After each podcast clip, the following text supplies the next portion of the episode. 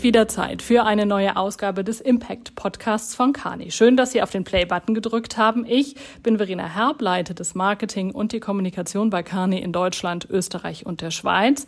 Und heute nehmen wir ein Thema in den Fokus, das fast jede Branche und jeden Wirtschaftszweig derzeit stark beschäftigt. Es geht um Cash. Genauer gesagt um das richtige Cash Management. Und bei mir ist Nils Kuhlwein, Carney Partner und unser Experte, wenn es um Restrukturierung und Transformation geht. Nils, schön, dass du dabei bist. Ja, Verena, ganz herzlichen Dank, dass du mich eingeladen hast. Ich bin sehr, sehr gerne hier. Äh, lass uns erstmal einen Blick zurückwerfen. Also die letzten zehn Jahre oder in den letzten zehn Jahren, da spielten Zinsen für die Wirtschaft nahezu keine Rolle. Geld war billig, Kredite und Risikokapital, das war leicht zu bekommen. Jetzt sieht es anders aus. Die stark steigende Inflation hat Notenbanken zum Gegensteuern gezwungen und seither geht es ja in Sachen Leitzinserhöhungen weiterhin Schlag auf Schlag. Das hat gravierende Auswirkungen, nicht nur für Privatleute, nicht nur für Häuslebauer, dass die nervös werden, sondern auch die Unternehmen leiden. Jetzt lass uns da mal direkt einsteigen aus deiner Sicht. Wie wirkt sich die derzeitige Situation mit der hohen Inflation für und auf die Unternehmen aus? Ja, man muss einfach mal sehen, dass äh, Unternehmen im Schnitt sich in den letzten Jahren in der Größenordnung mit äh, um die ein Prozent refinanzieren konnten. Und heute ähm, sind schon mal die Leitzinsen auf äh, nahezu vier Prozent gestiegen. Äh, mit einem entsprechenden Risikoaufschlag bedeutet das für viele Unternehmen, äh, dass sie sich jetzt mit einer Größenordnung von fünf, sechs Prozent Zinsen refinanzieren.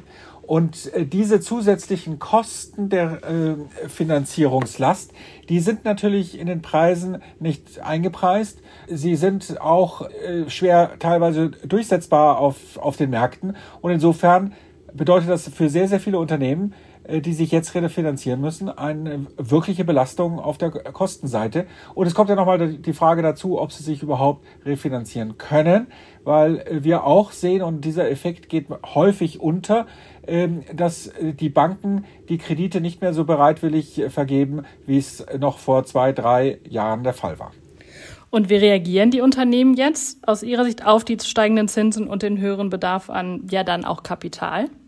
Ja, das Gebot der Stunde äh, heißt eigentlich wieder Cash Management. Äh, das, was jahrelang äh, sehr stark vernachlässigt wurde oder häufig vernachlässigt worden ist, ist eben jetzt das Gebot der Stunde und Unternehmen sind gefordert, ihre Innenfinanzierungskraft zu stärken, sich wieder stärker um die eigene Finanzierung zu kümmern, ähm, sprich letztendlich das Working Capital in den Griff zu kriegen, äh, die Investitionen dosierter anzufahren äh, und damit äh, letztendlich die eigene Finanzkraft zu stärken und im gleichen Zuge die Fremdfinanzierung herunterzufahren.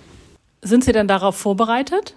Nein, eben nicht. Also wir haben ja jetzt eine Spanne von 13 Jahren mehr oder weniger gehabt, in der wir eine wahnsinnige Niedrigzinspolitik, insbesondere der EZB, gesehen haben. Äh, es gab ja Kredite fast zum Nulltarif. Und das heißt, wenn ich mal auf 13 Jahre schaue, das ist für viele die Hälfte des Berufslebens. Oder man kann natürlich auch sagen, dass sehr, sehr viele Leute in Verantwortung sind, die überhaupt gar keine äh, Zeit kennen, in der das Geld wirklich teuer und bepreist war. Und jetzt das erste Mal die Herausforderung spüren, dass tatsächlich Geld nicht äh, for free ist. Und, und wie setzen die das jetzt an? Also wenn sie die, diese Problematik, wenn, wenn die jetzt klar wird? Bei ähm, vielen Unternehmen, Entschuldigung, wenn ich dich unterbreche, ja, aber bei vielen, ja, bei vielen wird das eben noch gar nicht so klar, ähm, was auf sie zukommt. Ähm, viele Unternehmen haben ja äh, sich langfristig mit Kapital eingedeckt. Der, wir haben un Untersuchungen geführt, äh, die ganz klar zeigen, dass ein Großteil der Refinanzierungen erst in 2027 äh, ansteht. Man spricht da von einer Maturity Wall. Das heißt, dass Unternehmen jetzt noch eigentlich in einem trügerischen Umfeld äh, sich bewegen und sagen, naja, es wird ja alles noch gut gehen und wir haben ja relativ niedrige Zinsen. Die Durchschnittszinslast äh, der europäischen Unternehmen liegt immer noch bei rund 1,5 Prozent. Ähm, äh, und die kommen jetzt dann auf diese diese Zinswand äh, äh, zugesteuert, die aber teilweise eben erst 2027 äh, voll äh, zuschlagen wird.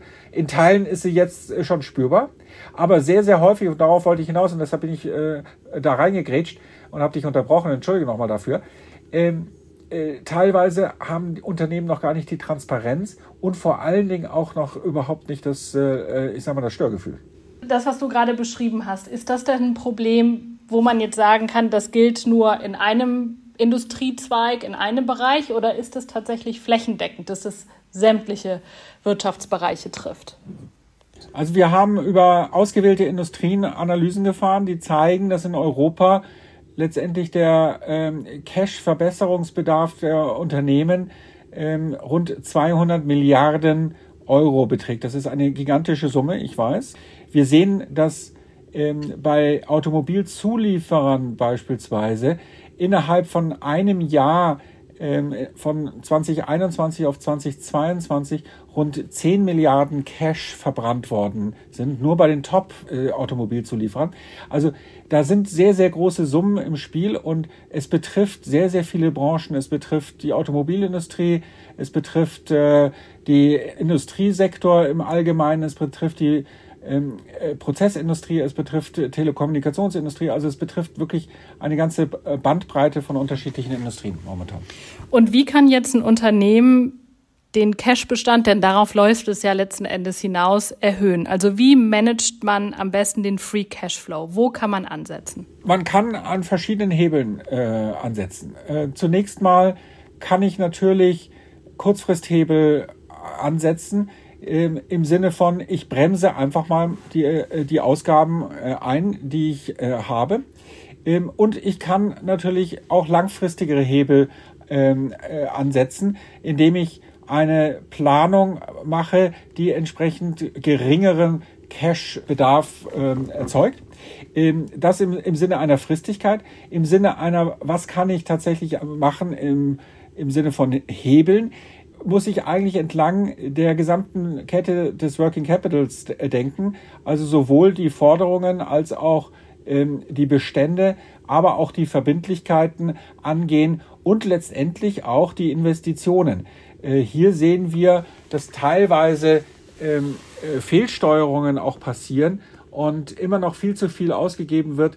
Und wir stellen regelmäßig fest in unseren Projekten, äh, dass wir Investitionen in einer Größenordnung von 20, 30, 40 Prozent reduzieren können, ohne dass ähm, äh, die Leistungsfähigkeit des Unternehmens ernsthaft äh, begrenzt wird. Dann lass uns doch da mal genau reingehen, weil du hast es angesprochen. Also es geht um die Optimierung von Investitionen, es geht also um CapEx, es geht um die Optimierung von Beständen, von Forderungen, von Verbindlichkeiten.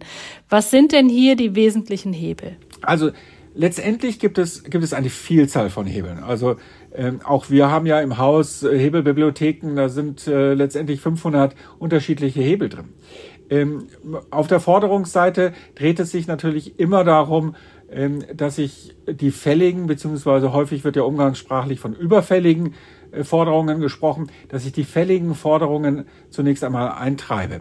Ähm, äh, häufig ist das ein einfaches ähm, Anrufen beim Kunden und sagen, hey, äh, da ist übrigens noch eine Rechnung, die da offen steht und die hast du nicht bezahlt und die ist letztendlich schon vor x Tagen fällig gewesen.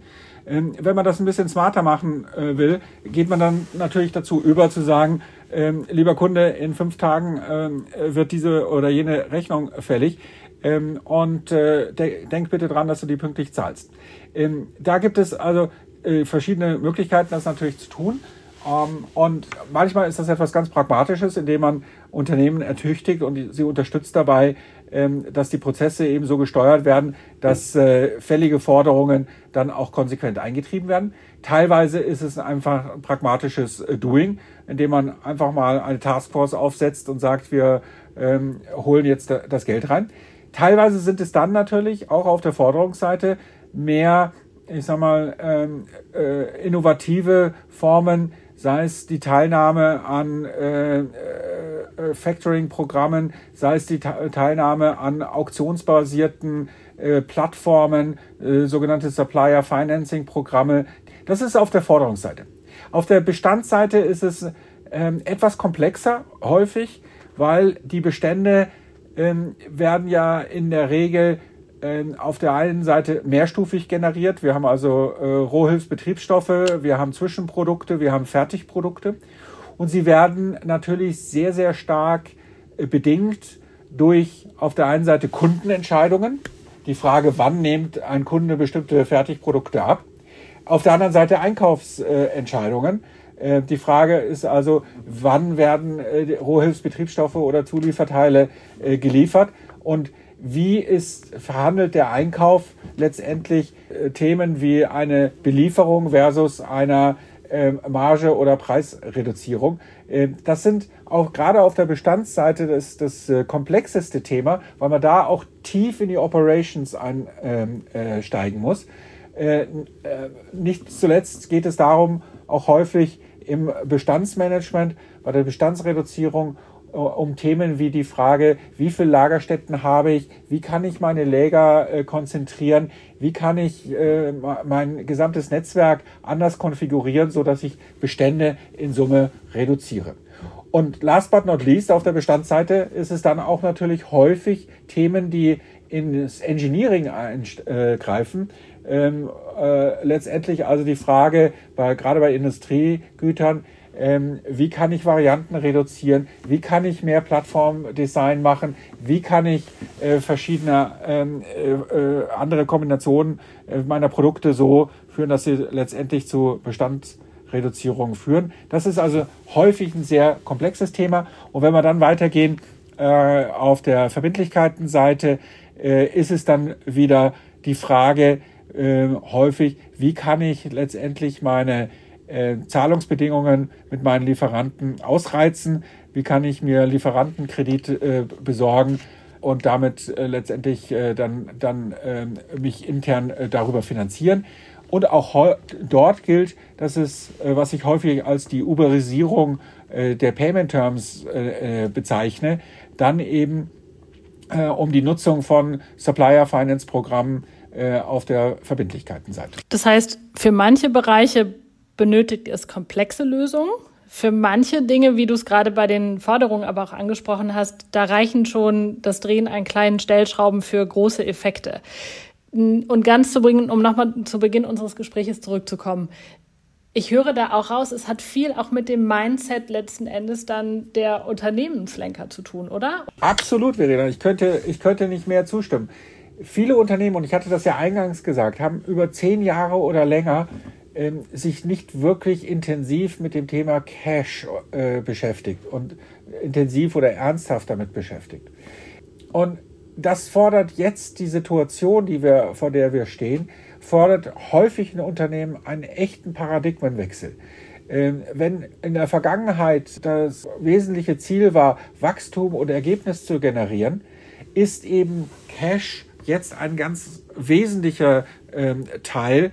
Und das erfordert eben tatsächlich auch das Treffen von Entscheidungen äh, zugunsten von Cash, die möglicherweise Wachstum oder aber auch äh, Profitabilität äh, begrenzen. Ich gebe dir ein einfaches Beispiel. Ähm, das ist so einfach, ähm, dass es, glaube ich, ähm, sehr gut verständlich ist. Ist, ist die Frage, nutze ich Factoring? Natürlich kostet Factoring erstmal zunächst EBIT-Marge, weil ich einen entsprechenden Abschlag ähm, äh, bekomme.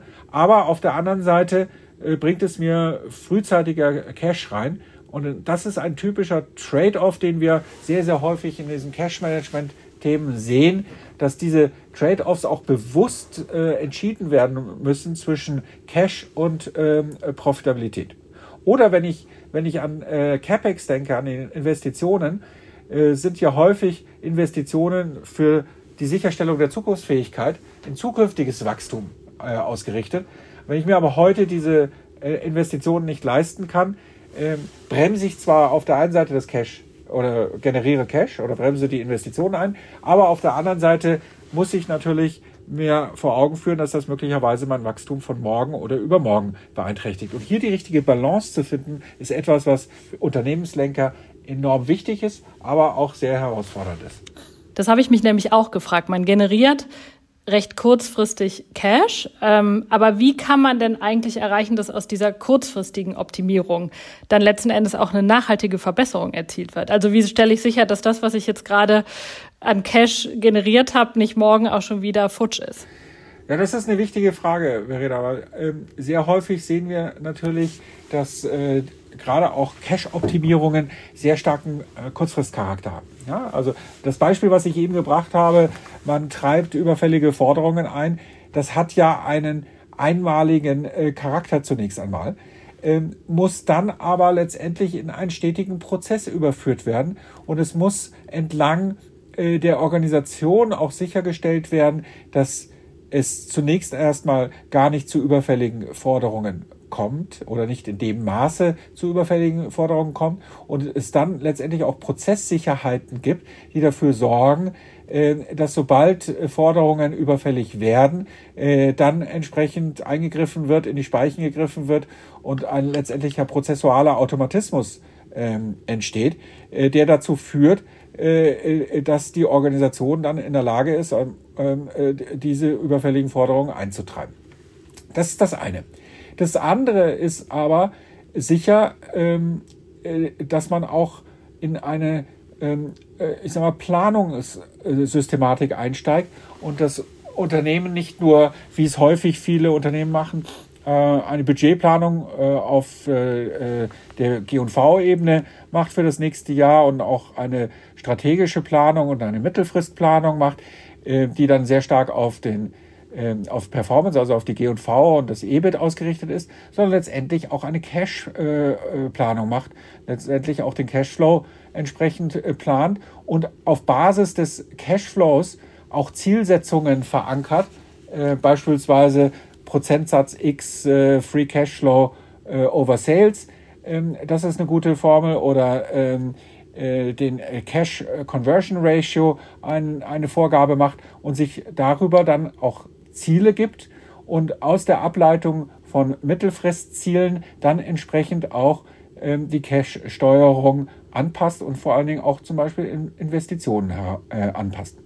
Die große Herausforderung dabei, ähm, was viele Unternehmen haben, ähm, ist, dass sie heute schon Entscheidungen treffen, die letztendlich morgen oder übermorgen ähm, äh, zu äh, Cash äh, führen, beispielsweise bei Investitionen. Automobilsektor ist das, ist das häufig der Fall. Wenn ich heute ein, als Zulieferer eines OEMs ähm, ein neues Projekt verhandle, dann führt das in der Regel dazu, dass ich morgen oder übermorgen neue Maschinen kaufen muss und dass ich ähm, dann auch übermorgen Werkzeuge für diese Maschinen kaufen muss. Das heißt, ich kann eigentlich heute auch schon sehen, was ich für Cash-Commitments der Zukunft ähm, eingegangen bin und die muss ich mit in meine Planung mit reinnehmen.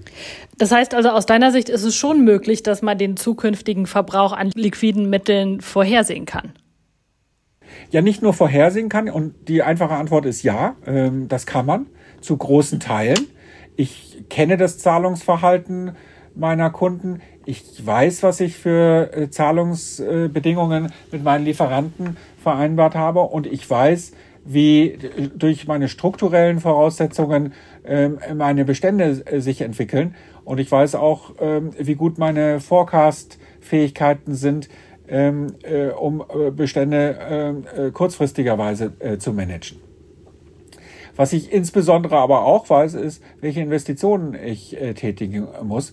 Und äh, insofern liegen eigentlich alle in, ähm, äh, Informationen vor. Ich muss nur in der Lage sein, die richtig abzubilden in einer Planungsrechnung. Und das ist eine große Herausforderung, an der äh, viele Unternehmen äh, zu knabbern haben. Daneben ist aber auch wichtig, nicht nur die Planung zu machen, sondern dann auch die entsprechende Governance einzuziehen. Ähm, an meinem Beispiel Automobilzulieferer, die häufig eben heute schon Projekte mit den Herstellern verhandeln, die morgen oder übermorgen äh, zu CapEx äh, führen, da muss eben sichergestellt werden, dass A, ähm, diese Information im Unternehmen dann auch an der richtigen Stelle ankommt. Ähm, B, ähm, muss natürlich auch eine Steuerung erfolgen, die da heißt, ich muss sicherstellen, dass äh, auch aus einer Cash-Perspektive sich diese Projekte rechnen und nicht eben nur rein aus einer EBIT-Perspektive. Es hat also auch noch einen sehr starken Steuerungsanteil und Steuerungsmechanismus, auf den man achten muss. Das sind ja viele unterschiedliche Herausforderungen. Ne? Also natürlich, wie setze ich die richtigen Hebel an, aber auch wir haben über den Mindset-Shift gesprochen, wir haben über Governance-Themen gesprochen. Wie kann Kani helfen bei der Optimierung in dem Bereich? Wie gehen wir da rein? Wir haben eine Methodologie entwickelt, äh, die über aus vielen Jahren und vielen äh, Projekten, die wir in dem Bereich äh, machen, entstanden ist, wo wir letztendlich ähm, Unternehmen ganzheitlich äh, helfen, äh, ihre Cash-Position zu verbessern, ihren Free Cashflow zu verbessern.